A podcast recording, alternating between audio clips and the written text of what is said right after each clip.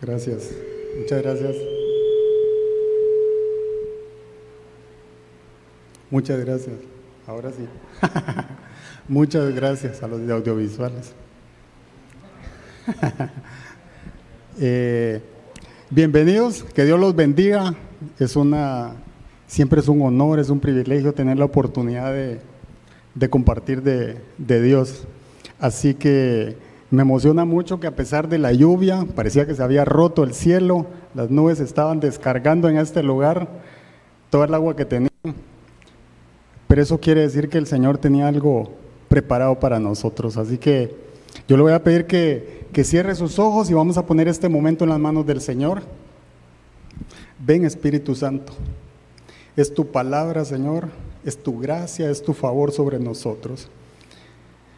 Tú tienes un plan y un propósito para cada uno de los que estamos en este lugar, Señor, los que están conectados. Te pido que tu Espíritu Santo hable a nuestro corazón, Señor que podamos ser sensibles a tu voz. Quita la venda de nuestros ojos y abre nuestros oídos, Señor, para poder escucharte de la manera que a ti te agrada. Te lo pedimos en el nombre poderoso de Jesús. Amén.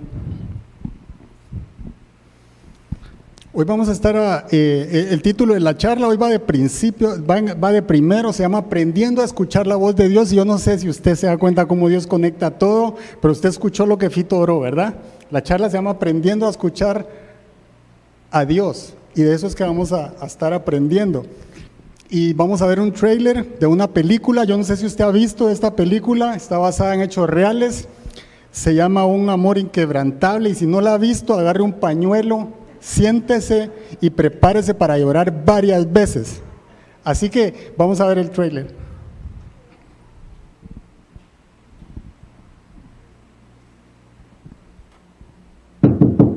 Ya es hora, baja a desayunar en 10 minutos. Y no me hagas volver aquí.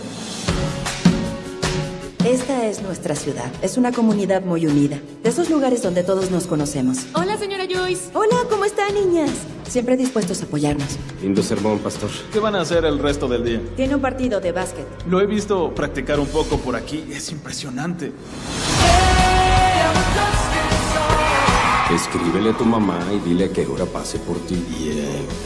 No hagas tonterías. Los quiero. ¡Muchachos! ¡Salgan del hielo! Entrenamos para las Olimpiadas, señor. Cindy. Ha estado bajo el agua más de 15 minutos. Esto va a ser recuperación, no rescate. Hay algo abajo. ¡Aquí está! Hicimos todo lo que fue posible. No hay nada más que hacer. No. Por favor, envía al Espíritu Santo a salvar a mi hijo.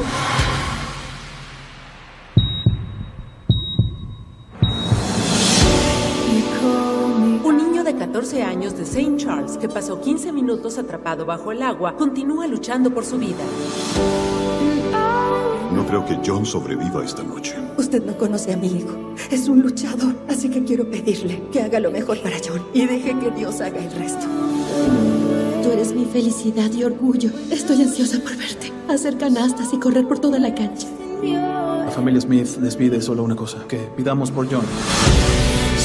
En el agua aquel día estaba listo para darte por perdido, pero luego oí una voz diciéndome, vuelvan, o estoy demente. O Dios habló contigo. Yo no creo en Dios. Tengo fe, pero tal vez eso tiene un límite con algo como esto. Soy tu pastor. Debo caminar al lado de Joyce el tuyo ahora. Yo la página de Facebook ya se volvió viral. ¿Tony? Ojalá se recupere, señor. Yo sé que me amas. Y lo que tengas planeado para mí. Para Brian. Para John. Señor, yo.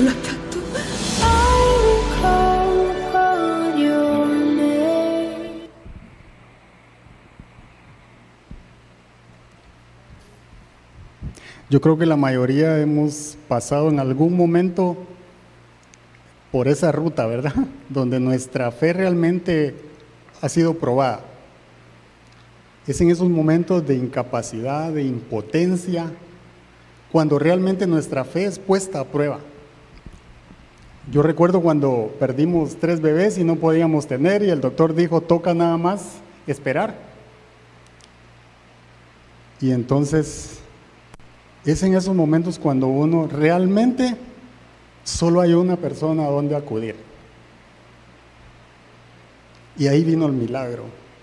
Recuerdo cuando se me paralizó la cara y me, casi que me empecé a despedir en la oficina, ¿verdad? Yo dije, esto es un derrame cerebral, me toca que despedirme de mis hijas, decirles hasta aquí, ¿verdad?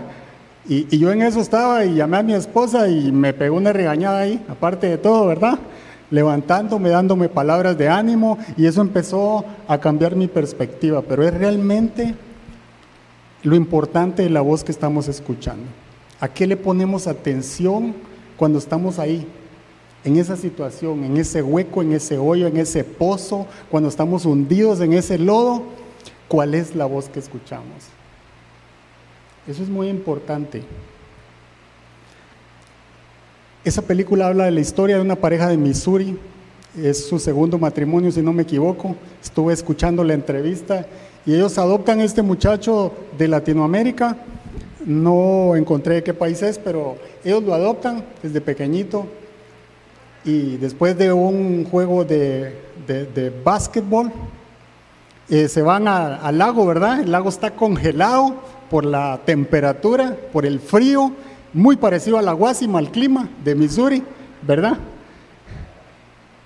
Y se quiebra el hielo, se quiebra el hielo y es cuando los tres muchachos se hunden, dos de ellos logran salir y el tercero es el que al intentar salir se topa con el hielo y es cuando él, digamos, de alguna manera pierde el, conocimiento, digamos, ¿verdad? Los rescatistas van, los llaman rápido, llegan, entran y sacan a los primeros dos y al muchacho ya lo estaban dando por perdido. Y el muchacho morenito, que es ateo, dice, escuché una voz. Escuché una voz que me dijo, regresa. Y eso me, encanta porque cuando Dios habla, la creación escucha. Cuando Dios habla, las piedras sacan agua en el desierto. Cuando Dios habla, la tierra tiembla. Y aún el que no cree, escucha la voz de Dios. 15 minutos bajo el agua y lo llevan 45 minutos impulso al hospital más cercano, prácticamente muerto. Y cuando los doctores predicen lo peor, la mamá, el papá y el pastor luchan incansablemente con toda su fe por ver un milagro.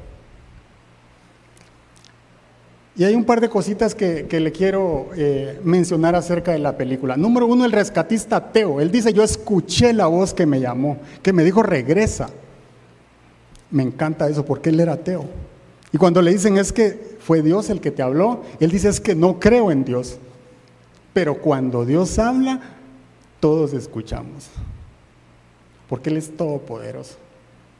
Me encanta el pastor, ¿sabe por qué? El rol de pastor, porque a pesar de que la mamá no podía ni verlo por circunstancias que usted va a ver en la película o si ya la vio, me encanta porque él dice, yo estoy aquí porque aquí es mi lugar donde están mis ovejas, para apoyarlos, para ayudarlos. Él es el que convoca a toda la comunidad, a la iglesia, para orar y ponerse todos en intercesión para conseguir que Dios hiciera el milagro. Me encanta eso, ¿sabe por qué? Porque eso lo da la comunidad, eso lo da el discipulado, eso lo da el grupo en el cual yo estoy. Es importante estar apoyados.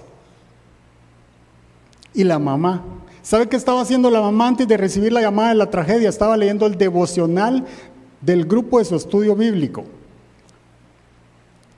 Y ella dice en la entrevista, el título del devocional se llamaba ¿A dónde acudes en momentos de crisis?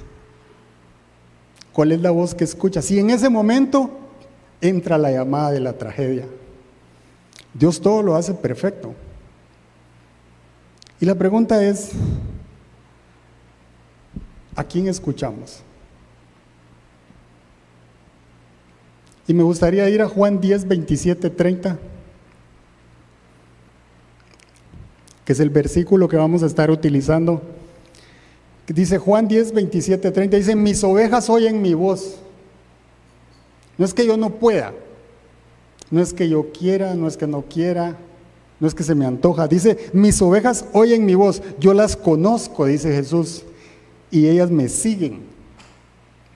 Yo les doy vida eterna y nunca perecerán, ni nadie podrá arrebatármelas de la mano. Mi Padre que me las ha dado es más grande que todos, y de la mano del Padre nadie las puede arrebatar. El Padre y yo somos uno. Mis ovejas oyen mi voz.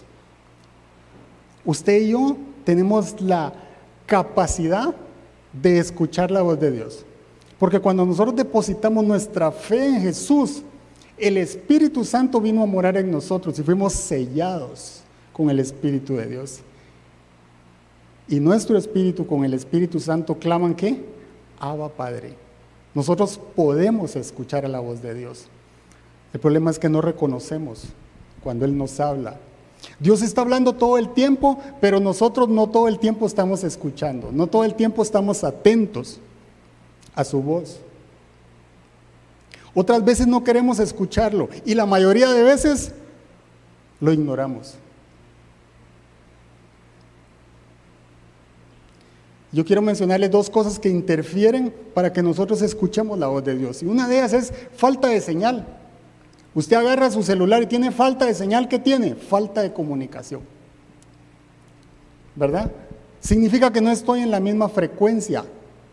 Por eso no escucho. No estoy en el mismo canal, no tengo comunicación. ¿Y eso qué significa? Eso significa tiempo con Dios. Falta de señal es tiempo con Dios. Si yo no le doy tiempo a Dios, ¿cómo voy a escuchar a Dios? Más me alejo, menos lo escucho. Más me separo, menos lo escucho. Y nos vamos alejando paso a paso. Entonces la pregunta es, ¿cuánto tiempo estamos dedicando para escuchar a Dios. Yo no sé si usted se ha dado cuenta, pero entre más nos alejamos hay un momento en el que nos quedamos sin señal, ¿verdad? Yo no sé si usted sabía, pero es el momento en el que el celular más rápido se le acaba la batería. ¿Sabe por qué? Porque el celular está tratando o intentando conectarse, intentando encontrar la antena y no encuentra señal. Y eso hace que la batería se consuma más rápido. Y hasta que llega el momento en el que se apagó, ¿verdad? Me quedé sin comunicación. Así nos pasa con el Señor. Cuando le dejamos de dar tiempo, le empezamos a dar menos tiempo, después menos tiempo, después ya no le hablo un día, después ya no le hablo dos, una semana o un mes. Y de repente escucho una canción, ¿verdad? Y después escucho otra canción. Y después ya no escucho nada. Me quedé sin señal. El segundo es ruido. Cuando hay ruido, yo no sé si usted ha hablado por el celular cuando hay ruido y no se escucha bien. ¿Sabe por qué es? Porque las voces de la necesidad, del ego, del orgullo y del enemigo están interfiriendo la comunicación con Dios. ¿Y sabe cómo se llama eso? Se llama falta de fe. Creer en lo que Dios dijo, lo que Él prometió. Y que a pesar de mis circunstancias, Él es Dios, Él sigue siendo Dios. ¿Sabe qué es ruido? Ruido también es poner las prioridades en el lugar correcto. Mientras Él no sea mi prioridad número uno, yo lo ame con todo mi corazón y con toda mi alma, voy a tener ruido en mi comunicación con Dios. Hasta que en un momento estamos desconectados. Inconscientemente ignoramos la voz de Dios yo creo que ahí es donde nació aquel refrán que dice, no te oigo, soy de palo, tengo orejas de pescado. Y dejamos de escuchar a Dios, la voz más importante de nuestra vida. Esa es la voz que no podemos dejar de escuchar. Podemos dejar de escuchar al vecino, al amigo, pero a Dios no podemos dejar de escucharlo. Y entre más le conocemos, más vamos a reconocer su voz. Y le pongo este ejemplo. Yo, por ejemplo, con la que más convivo es con mi esposa, ¿verdad?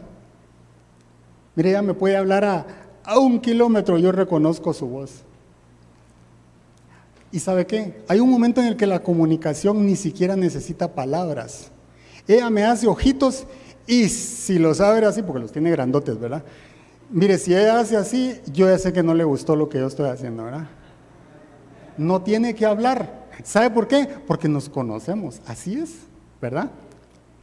Si ella se sonríe, yo sé que le agradó lo que yo estoy haciendo. Es lo mismo con Dios. Mientras más le conocemos, lo vamos a, a descubrir en los detalles más pequeños. Mientras más nos acercamos, más sensibles vamos a estar a la voz de Dios. Pero entre menos nos relacionemos con Él, menos vamos a tener la capacidad de saber que es Dios hablándonos por alguna circunstancia. En medio del desierto, en medio del hoyo en el que estoy, porque estoy alejado de Él. Más relación, más reconocemos la voz del Señor.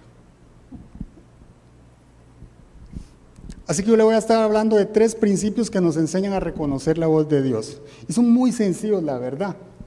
El primero de ellos dice, oímos la voz de Dios a través de la Biblia. Mire, si a mí me dan un mensaje en mandarín, así 100%, aunque parezco chinito y todo, no lo voy a entender. Hay un mensaje, pero yo no lo voy a entender. Ni siquiera voy a poder meterlo a Google por, el, por la forma en la que se escribe esa onda. Entonces, no voy a entender. El principio número uno es que Dios nos habla a través de un método. ¿Y sabe cómo se llama? Se llama la Biblia. La Biblia es la palabra escrita, inspirada por el Espíritu Santo, que utilizó a más de 40 autores en un periodo de 1500 años. Imagínense, 1500 años. O sea, se murió una generación, otra generación, otra, otra, otra y otra, y la Biblia seguía escribiéndose porque es inspirada por el Espíritu Santo. Y déjeme decirle algo, es tan perfecta, tan precisa, que no se contradice. Usted no encuentra en la Biblia que se contradice. Los que se contradicen son los que la interpretan a veces, como nosotros mismos, ¿verdad? Pero la Biblia en sí no se contradice. Miren, la Biblia es el libro que más tenemos que leer. Es el libro más vendido, 3.900 millones de copias vendidas.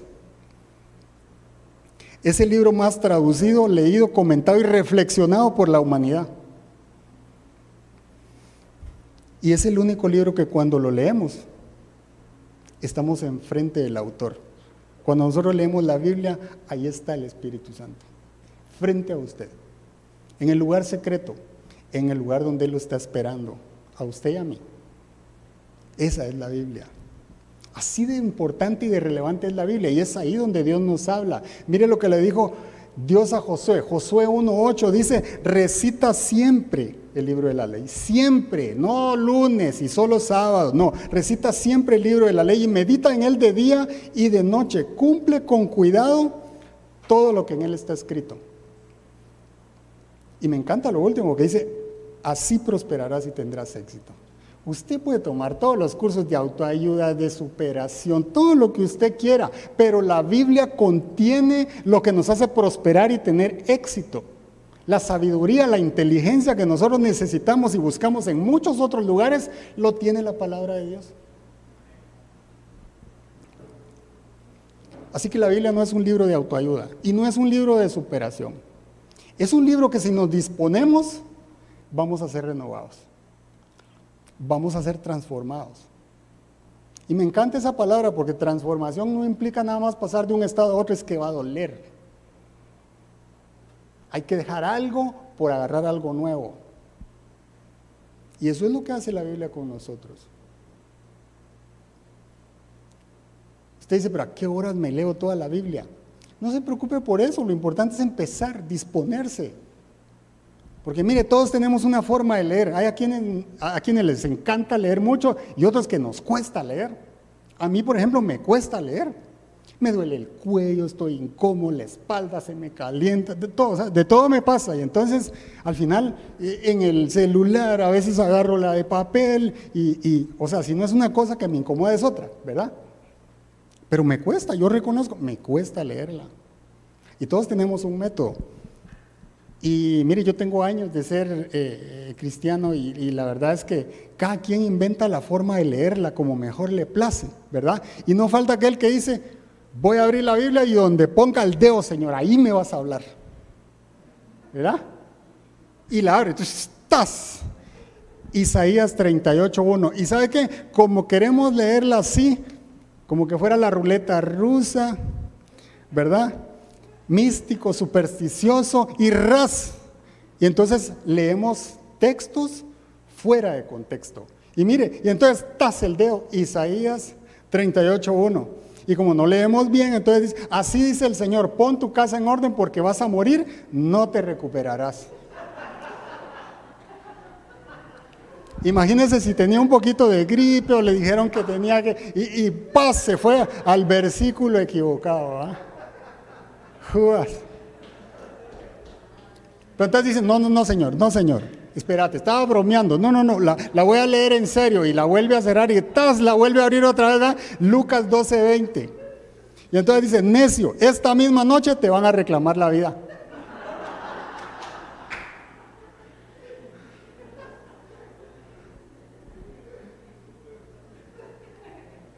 Otas le prueba la tercera vez y encuentra el versículo de Judas, ¿verdad? Donde dice, fue y se ahorcó. De, de verdad, eso no funciona con Dios. ¿Sabe qué tiene que abrir la Biblia? Nuestro corazón. Ahí lo vamos a encontrar. Ahí lo vamos a encontrar. Porque muchas veces queremos que Dios nos hable como nos habla Siri. ¿Sabe quién es Siri?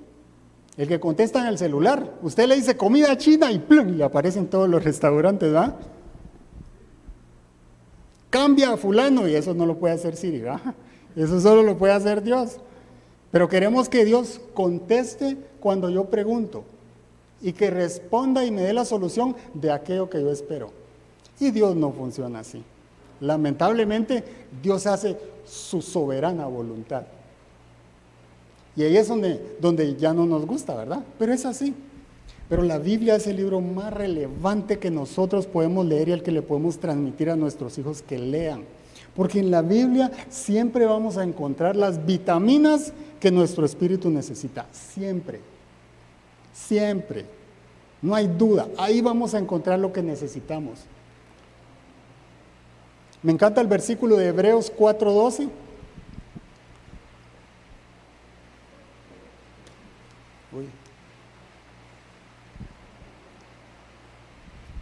Hebreos 4:12 dice, ciertamente la palabra, este es un versículo poderoso, mire, ciertamente la palabra de Dios es viva y poderosa y más cortante que cualquier espada de dos filos.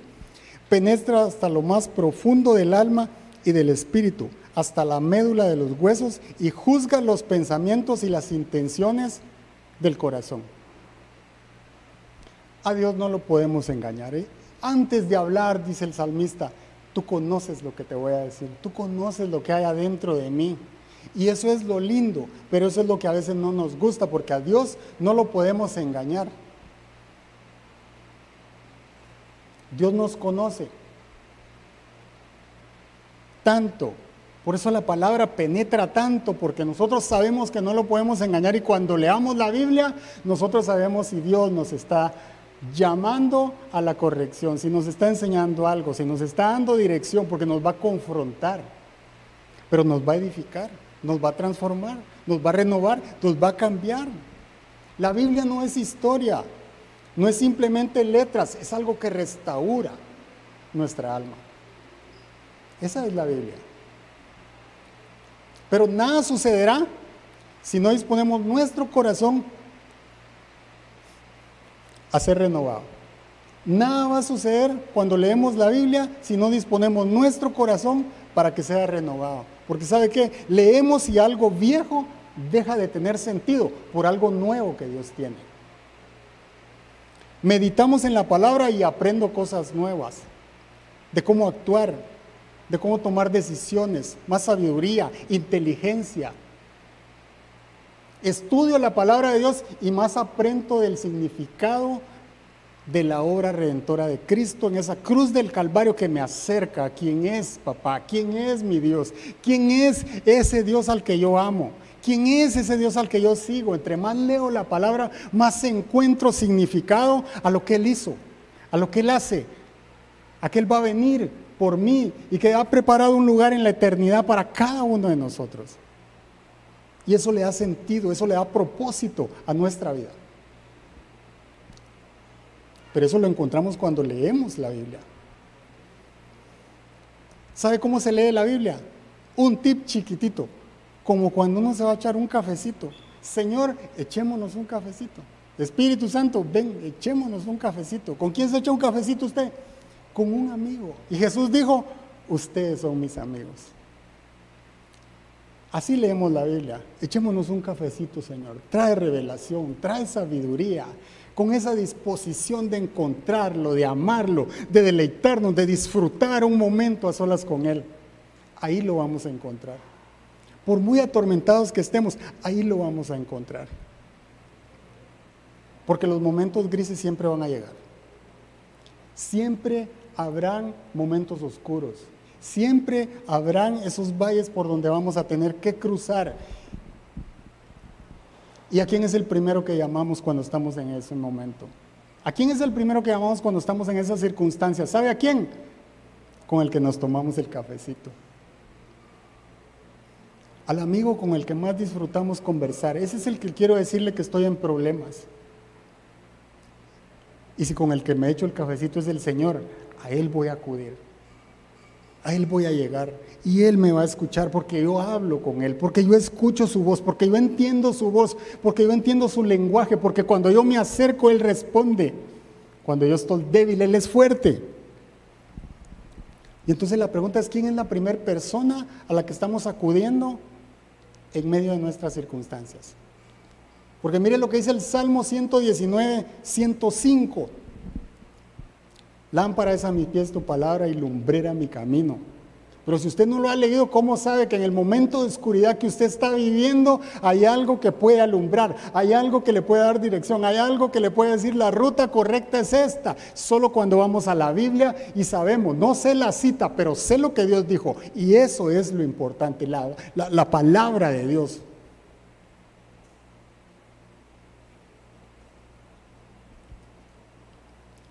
Su palabra sirve para guiar, para consolar, para fortalecer, para darnos dirección.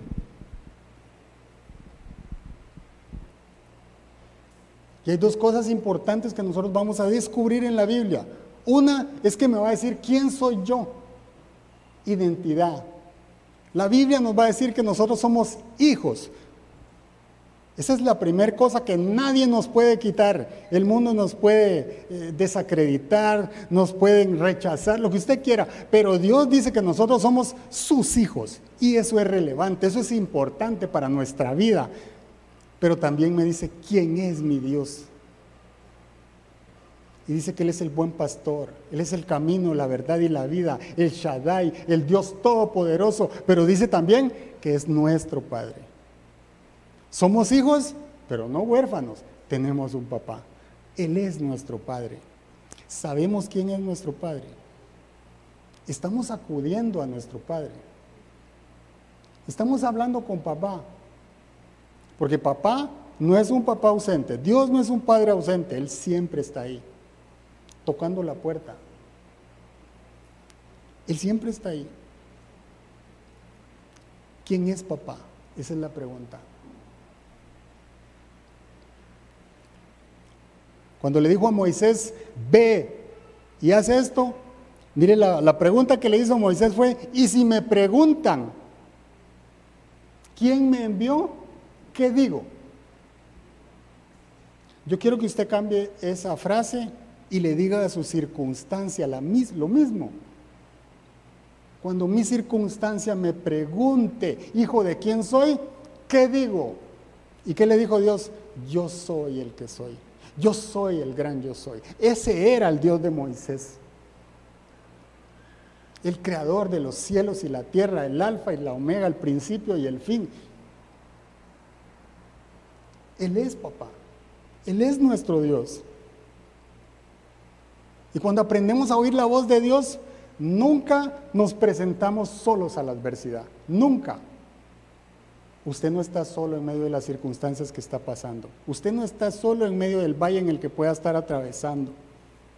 Porque mire lo que dice Josué 1.5. Dice, nunca te dejaré y nunca te abandonaré. Isaías 43.2 dice, cuando cruces por las aguas, yo estaré contigo. Cuando cruces los ríos, no te cubrirán sus aguas. Cuando camines por el fuego, no te quemarás ni te abrazarán las llamas. Él prometió estar ahí. El problema es que muchas veces estamos en esa circunstancia y se nos olvida que Él está ahí. Y entonces dejamos de estar atentos a su voz. Porque cuando nosotros estamos agobiados en medio de esas circunstancias, en medio de los problemas, estamos escuchando más la voz, el ruido de lo que nos está sucediendo, de tal forma que nuestra necesidad se hace tan grande que se vuelve nuestra prioridad. Entonces la voz de Dios empieza a disminuir y a disminuir hasta que no la escucho. Pero ahí es donde nosotros tenemos que hablarle a nuestra circunstancia. Y es cuando nosotros le tenemos que decir, mi Dios es el gran yo soy. Él es el creador de los cielos, de la tierra. Él es papá y está aquí. Aunque no lo vea, aunque no lo sienta, porque Dios no está ahí por, si nosotros lo sentimos o no lo sentimos. Él no depende de nuestras emociones o de nuestros sentidos. Él es soberano, Él es todopoderoso, omnisciente, omnipotente. Él está ahí. Él está en todo lugar. No podemos ignorar su presencia y menos ignorar su voz. Él está ahí. A Dios le encanta hablar. Pero eso no significa que Él me va a decir lo que yo quiero escuchar. Pero sí que me va a decir lo que yo necesito. Siempre. Porque muchas veces buscamos la mano de Dios, sus promesas, y dejamos de buscar el rostro de Dios. Dejamos de buscar tener una relación con Él. Él es más que nuestra necesidad, Él es mucho más que el milagro que usted y yo necesitamos. Pero eso lo aprendemos cuando leemos la Biblia, cuando nos metemos con su palabra. Ahí vamos a encontrar el significado de su grandeza, de su poder. Más conozco su palabra, más la medito, más reconoceré cuando Él me hable. Mire, entre más la leemos, más sensibles vamos a estar a su voz. Y lo vamos a escuchar en cualquier circunstancia, esa es la verdad. A veces que creemos que, que Dios va a hablarnos, no sé, como raro. Hijo, Ronnie, aquí estoy. No, eso no va a pasar. Eso no va a pasar.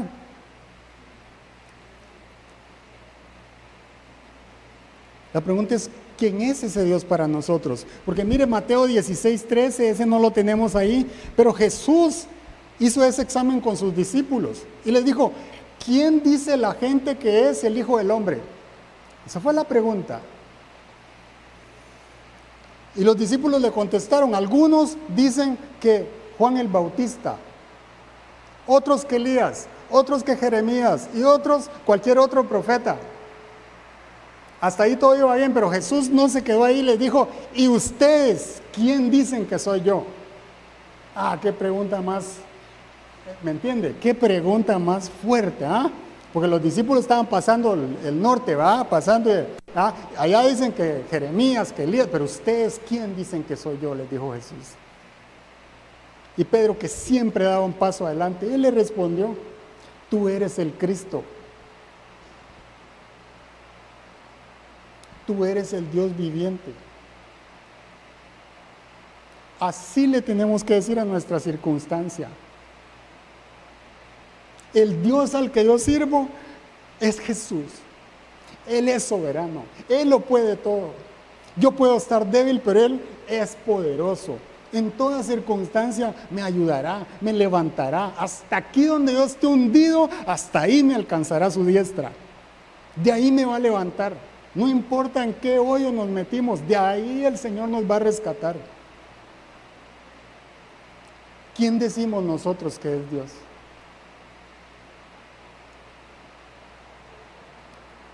¿quién decimos que es Cristo para nuestra vida? Y vuelvo a la película.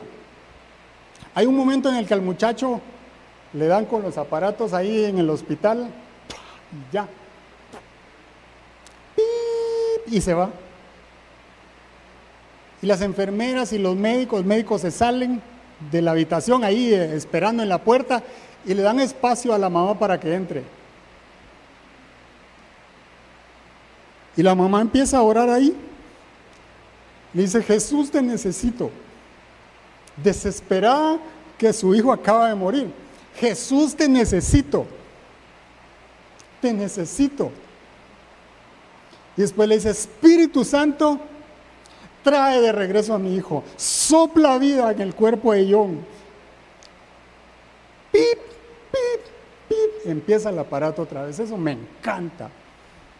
Me encanta porque la, primera enfermera dice, tenemos pulso y otra vez para adentro. Ya estaba muerto. Me encanta. ¿Y sabe por qué ella oró eso? Génesis 2.7. Y Dios el Señor formó al hombre del polvo de la tierra y sopló en su nariz hálito de vida. Y el hombre se convirtió en un ser viviente. Esa es la oración de la mamá. Sopla vida. Ella sabía quién era el único que podía soplar aliento de vida en ese cuerpo, que ya no lo tenía. Y ese era el Espíritu Santo. Ese era el Espíritu Santo. Cuando todos afuera estaban esperando consolar a la mamá, el Espíritu Santo hace su obra y lo levanta de ahí donde está. Y eso me encanta, me fascina. Esa es una historia real. Es por medio de la Biblia que le conocemos. ¿Cómo vamos a hacer esas oraciones si no la leemos? Por eso es importante escuchar la Biblia, lo que dice la Biblia, leer la Biblia, meditar en ella, porque ahí vamos a encontrar esas vitaminas que necesitamos para el camino. Vamos a necesitar agua en el camino y la Biblia tiene esos sorbos de agua para saciar nuestro corazón, para saciar nuestra mente. Entre más conozcamos de Dios, más confianza tendremos en, acudir a Él. Y eso me lleva a la segunda, al segundo principio. Oímos la voz de Dios a través de la oración. La Biblia es la palabra literaria. Ahí aprendemos quién es nuestro Dios, pero en la oración le conocemos. Ahí es donde lo encontramos. Porque hay mucha gente, incluso ateos, que saben toda la Biblia. Pero es en la oración donde lo encontramos. Es ahí donde vamos a saber qué decirle. Es ahí donde aprendemos cuál es el lenguaje, el protocolo, el canal de comunicación, la frecuencia en la cual Dios habla. Y eso me encanta. ¿Sabe por qué?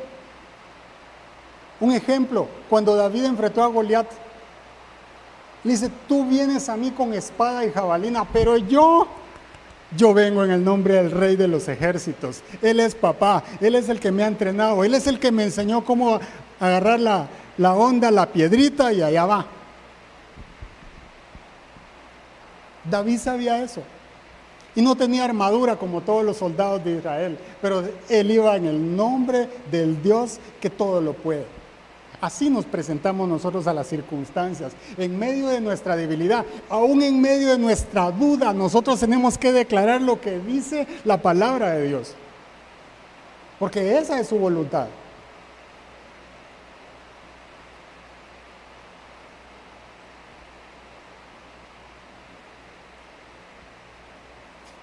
De la abundancia del corazón habla la boca.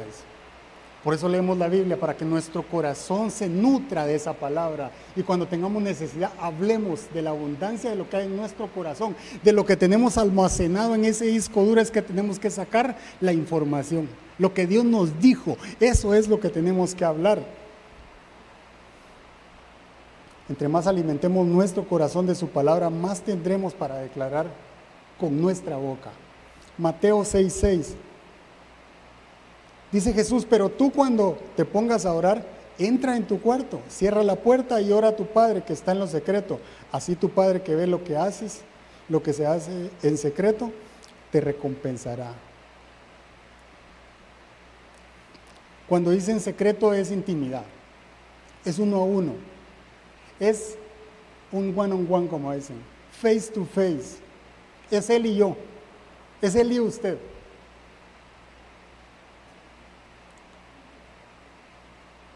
A él le encantan los encuentros con nosotros, a solas.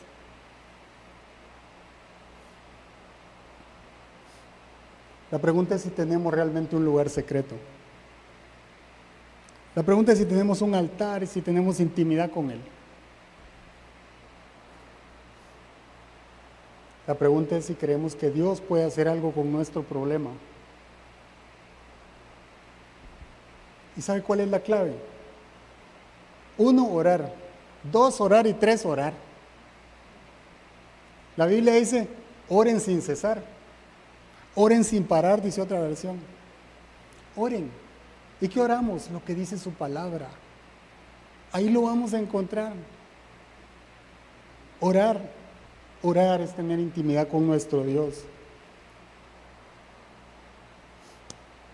Marcos 9, del 21 al 24 dice, me encanta, esto es un milagro que hizo Jesús.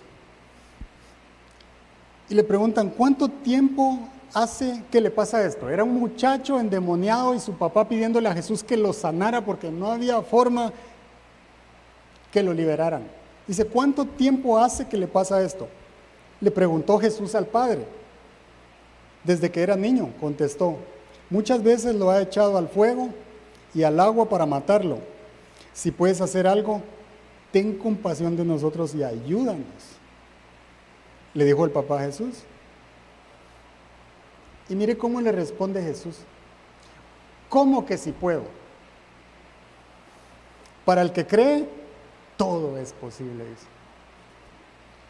Pero me fascina la respuesta del papá porque dijo, aquí se me va el milagro. Sí creo, le dijo. Lo primero que le respondió es, sí creo Jesús. Exclamó de inmediato el padre del muchacho, ayúdame en mi poca fe. ¿Cuántas veces nosotros tenemos la humildad para decirle, Señor, yo creo que me hace falta fe? Necesito más fe, Señor. No te estoy sintiendo, no te estoy viendo, no te encuentro en medio de mi problema. Dame más fe. Háblame. Destapa mis oídos. Quita la venda de mis ojos, pero déjame verte. Déjame escucharte, Señor. Háblame tan fuerte que yo te pueda oír. Y eso requiere humildad, más fe, dijo el hombre. ¿Sabe por qué más fe? Porque el que tiene la última palabra acerca de nuestro problema, de nuestra necesidad, de nuestra circunstancia, es Jesús. Él es el que tiene la última palabra. Porque a veces nos preguntamos, ¿dónde está Jesús en medio de mi problema? ¿Dónde está Jesús? Y la respuesta es muy sencilla, donde siempre ha estado. ¿Sabe dónde está Dios? En su trono. Ahí está Él, sentado en su trono, coronado. Lo están alabando, lo están adorando todo el día, las 24 horas, dice los ancianos. Ahí está, Él sigue siendo el rey, Él sigue siendo Dios, Él sigue en el trono, en medio de mi circunstancia. Lo que tenemos que hacer es acudir a nuestro rey, acudir a nuestro Dios, llegar a Él, acercarnos a Él, entrar en el lugar secreto, orar a Dios, hablar su idioma, hablar su lenguaje, hablar su voluntad, hablar sus promesas, hablarle a mi circunstancia quién es ese Dios en el que yo creo. Es la oración la que nos conecta con nuestro Dios. Él dejó una forma de hacerlo.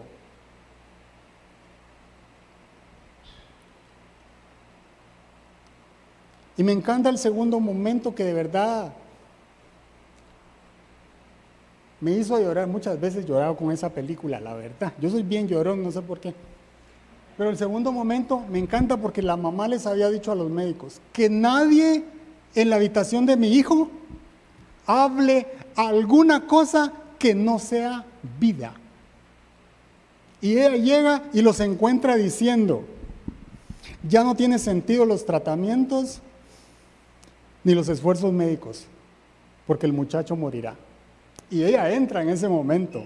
¿Y sabe qué hizo? Lo regañó y les dijo, yo les dije que si alguien no tiene palabras de vida para mi hijo, no lo hable en esta habitación. Porque cuando ella entraba en el cuarto de John, ella hablaba vida. Ella hablaba el propósito que Dios tenía para John. Y lo sacó de ahí. Así tenemos que hacer nosotros en nuestra vida. Así tenemos que hacer nosotros en nuestro caminar. Proverbios 18, 21 dice, en la lengua está el poder de la vida y de la muerte. Nosotros tenemos que hablar palabras de vida. Eso era lo que estaba haciendo la mamá. ¿Sabe qué estaba haciendo la mamá? Yendo a la Biblia y diciendo, lo que yo tengo que hablarle a John es vida, es lo que Dios ha prometido, es lo que Dios escogió para él. Y yo voy a luchar hasta el último momento, así que no quiero que nadie aquí interfiera en lo que Dios tiene para John. No quiero que nadie aquí en este cuarto hable muerte, ni de que ya no se puede ella le hablaba vida a su hijo y eso me encanta porque, porque muchas veces estamos en situaciones difíciles y nos damos por vencidos. Es ahí donde los amigos toman valor. Es ahí donde necesitamos al amigo que nos dice, espérate, eso no es lo que dice la Biblia. Tal y tal cita dice otra cosa de lo que vos me estás diciendo. Y uno necesita esos amigos que lo levantan a uno aunque sea de aquí, ¿verdad? Esa es la verdad. Hay momentos que necesitamos un abrazo, una palabra eh, eh, con cariño, con amor, pero hay otras veces que necesitamos que alguien nos levante, aunque sea del pelo, donde sea, pero que nos levante con lo que Dios ha prometido para nuestra vida. Aquí nadie va a hablar en esta habitación algo que no sea vida. me, me gusta eso. Me gusta eso. Porque en la boca está el poder de la vida y de la muerte. Y hasta el último momento nosotros vamos a hablar vida, nosotros vamos a declarar vida, que es lo que Dios nos ha mandado.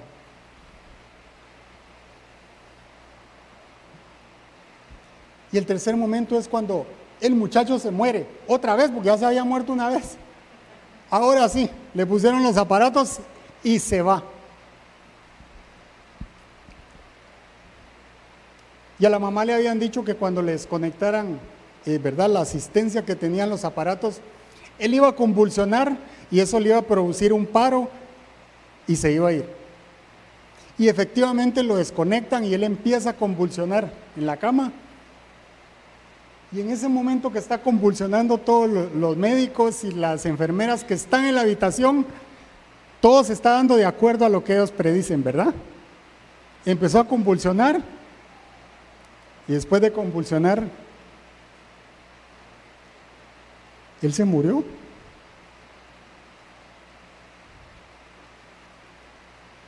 Y la mamá regresa otra vez, lo toma de, la mano. Y mire, esa mamá no se daba por vencido. Le dice, John regresa a nosotros. Hablando al inconsciente de John que se estaba yendo. Espíritu Santo, devuélvelo a nosotros, le dice. Y John revive otra vez. Me encanta eso. O sea, me, fascina eso porque, mire, 27 personas en la habitación y fuera de ella, entre asistentes, entre enfermeras, entre médicos, habían 27 personas, dice en la entrevista a la señora. Y lo que más me encanta es que cuando ellos ya no pudieron hacer nada, no estoy haciendo de menos el trabajo de ningún médico o enfermera ni nada de eso, pero cuando nosotros ya no podemos, 27 personas y cuando ya no pudieron hacer nada médicamente, el Espíritu Santo volvió a soplar vida en ese cuerpo y lo trajo de vuelta. ¡Wow! Eso me fascina. El muchacho decía en la entrevista, este es el primer film en el que el actor principal es el Espíritu Santo.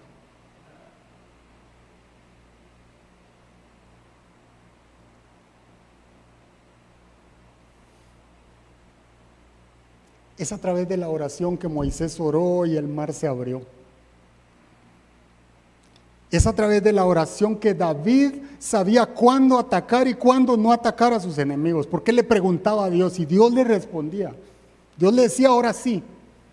Le volvía a preguntar y le decía ahora no porque no estoy contigo. Y David, que tenía el corazón conforme al de Dios, obedecía lo que le decía Dios en oración.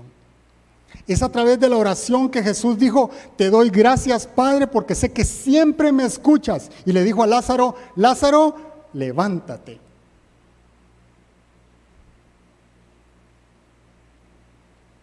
Levántate. Es a través de la oración que Dios se va a revelar a nuestra vida.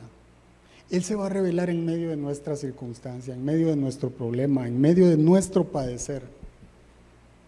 Porque Él es nuestro papá. Él está ahí.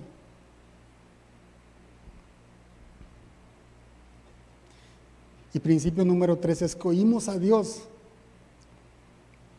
Oímos la voz de Dios a través de su creación y las circunstancias.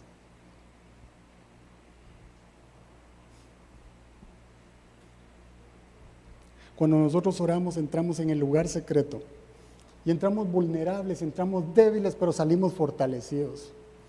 Entramos agobiados y salimos esperanzados. Entramos atormentados y salimos llenos de paz. Incomprensiblemente, esa es la oración. Porque ese es el sobrenatural. Esa paz que sobrepasa todo entendimiento.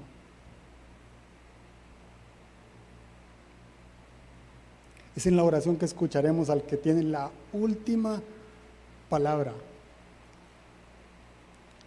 Y cuando nosotros hemos leído y hemos escuchado y hemos atendido la voz de Dios, Dios nos va a hablar en medio de nuestro problema, Dios nos va a hablar en medio de nuestra necesidad. Y eso solo me recuerda que nosotros estamos haciendo un negocio, una venta y, no se terminaba de dar. O sea, todo era de palabra y, no se daba. Y yo recuerdo que, que, muchos amigos decían, pero si no te han dado la prima, no hay nada, ¿verdad? Así son los negocios, ¿verdad? Y es cierto, no estoy diciendo que es mentira. Y mire, estábamos en, en, la playa y por alguna razón yo empecé a pensar, pucha, sí, no nos han dado la prima. Y empecé a, ¿verdad? A maquinar que no nos han dado la prima, no nos han dado la prima y terminé agobiado por eso. Yo estaba enfrente del mar yo dije, wow, el mar esplendoroso, tan maravilloso, tan perfecto. Y empecé a pensar en mi problema y después me empecé a sentir, y yo tan chiquito, el mar tan grande y yo tan chiquito. Y yo decía, me cae mal porque dependo de otras personas para que se termine de dar el, el negocio, ¿verdad? Y así me siento yo. Yo siento que el problema es así de grande como el mar. Y en ese momento eh, Dios empezó a, traer cosas a mi mente. Y una cosa que yo pensaba es, el mar lo hice para que ustedes lo disfruten. El que sabe nadar se mete y parece un delfín allá adentro y disfruta el agua. El que tiene miedo lo aprecia desde la grada, desde la arena. Ahí está sentado, asoleándose como que es garrobo, bronceándose, pero lo disfruta. Y los que no podemos nadar mucho ahí con miedo y todo, aunque sea en la orilla, pero lo disfrutamos. Miren, no hay, no hay cosa más emocionante que sentirse arrollado, ¿verdad? Por la, en la orilla, por las olas. Y lo más delicioso es cuando le sale a uno hasta agua salada por la nariz de la revolcada que le pegó. Pero de que lo disfrutamos, lo disfrutamos. Dios hizo todo para que nosotros disfrutemos de su creación. Y yo me sentía como ese que agarra la ola ahí. Y en eso el Señor trajo un versículo a mi vida. Jeremías 5:22. Y ahí Él respondió mi preocupación. Este es Dios hablándole a su pueblo y lo que el Señor me dijo fue Jeremías 5:22. Yo le voy a pedir que se ponga de pie, por favor.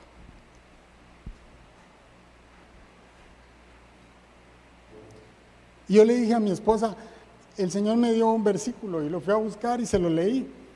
Y, eso me, gusta, le dije, porque, porque algo me quiere decir. Y, y lo fui a buscar y dice, ¿acaso has dejado de temerme? Afirma el Señor, ¿no debieras temblar ante mí? Yo puse la arena como el límite del mar. Miren lo que me estaba diciendo Dios. Yo puse la arena como límite del mar, como frontera perpetua e infranqueable.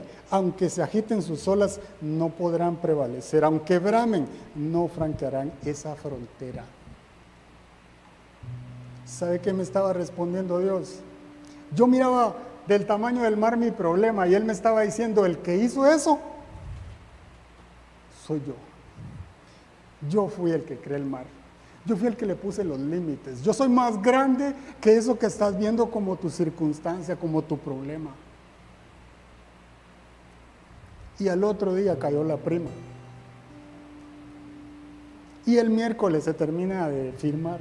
Y sabe que yo le doy gloria a Dios porque en medio de nuestra aflicción, en medio de nuestra impotencia, Ahí hay que buscarlo, ahí hay que deleitarse, ahí en las circunstancias, en lo que estamos viendo en la creación, ahí está Dios hablando. Dios está hablando a través del amigo que te llama y que te dice, tenés que hacer esto. Dios nos habla a través de la persona que está necesitando algo y está a nuestro alrededor, esperando que le extendamos la mano. ¿Quién es nuestro Dios? Estamos escuchando la voz de nuestro Creador, estamos escuchando al Señor. Porque lo último que el Señor traía a mi mente es como cuando un bebé está en su cuna y sabe cuál es la voz que más reconoce, la voz de mamá.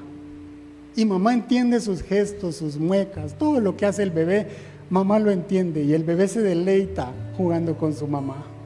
Y nosotros tenemos que hacer así con Dios la voz que más debemos escuchar, la voz que más debe de hablarle a nuestro espíritu, es la voz de Dios.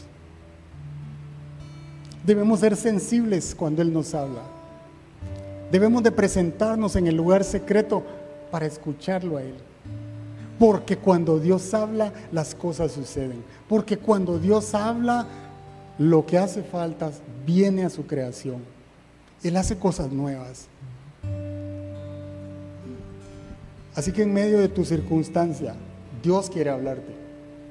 En medio de tu problema, Dios quiere hablarte. En medio de esa calle sin salida en la que quizás estamos metidos, ahí Dios va a abrir camino. Aunque las puertas se hayan cerrado, Dios va a abrir una nueva. Porque para Él todo es posible.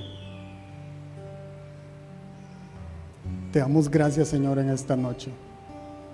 Yo le voy a pedir que ponga su situación en manos del Señor. Yo le voy a pedir que, que, adoremos al Señor y que le digamos, Señor, háblame. Yo quiero escucharte, yo quiero ser sensible a lo que tú me quieres decir. Señor, yo quiero entrar en ese lugar secreto para que tú hables y yo escuche. Ayúdame, Señor, a callar cuando tú hablas. Ayúdame, Señor, a no solo llegar a pedir, y que pueda tomarme un tiempo, Señor, para adorarte, para amarte, para escucharte a ti. Te damos gloria, Señor. Te alabamos, te exaltamos, Señor. Esta es tu casa. Y este, Señor, es el momento que tú preparaste para bendecir nuestra vida, para traer fuerzas a nuestro corazón. Gracias, Jesús. Gracias, Señor. Te adoramos, Padre. Presencia es todo para mí.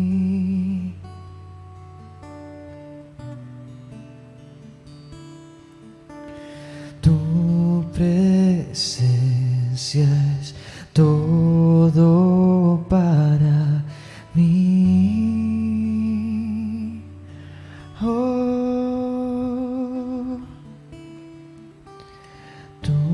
presencia es todo para mí.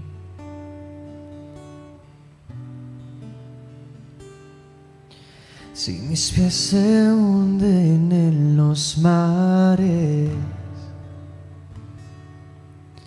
y tormenta sobre mí se alce. Eres todo